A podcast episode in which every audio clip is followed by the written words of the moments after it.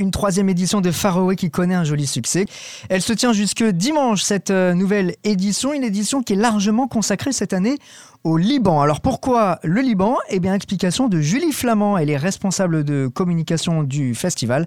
C'est au micro de Julie Cassie, écoutez. C'était important pour nous, en fait, pour Faroé cette année de, faire un focus sur la scène artistique libanaise parce que notre festival a cette particularité de vouloir euh, lier le monde actuel avec la création.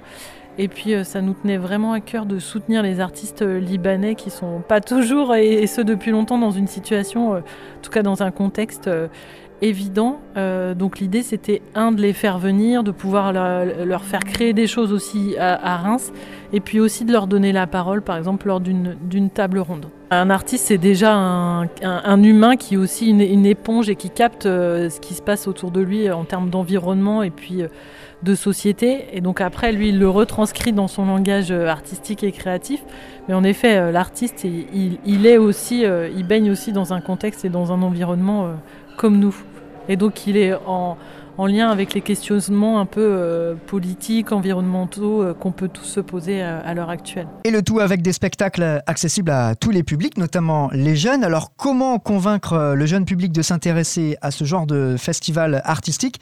Eh bien ça passe peut-être par l'éducation. C'est en tout cas l'avis de Joël Simon, le directeur de Nova Villa, toujours au micro de Julie Cassie. C'est tout un, un long travail, c'est-à-dire que par rapport aux enfants et puis même aux jeunes, aux adolescents, euh, il y a ce que j'appelle les, bah, les intermédiaires entre guillemets, savoir les, parents et les enseignants, c'est-à-dire euh, la petite enfance, euh, l'enfance et les parents qui décident d'emmener les enfants au spectacle. Après, on retrouve un peu la même chose au niveau des adolescents et puis particulièrement l'école, que ce soit le collège ou le lycée.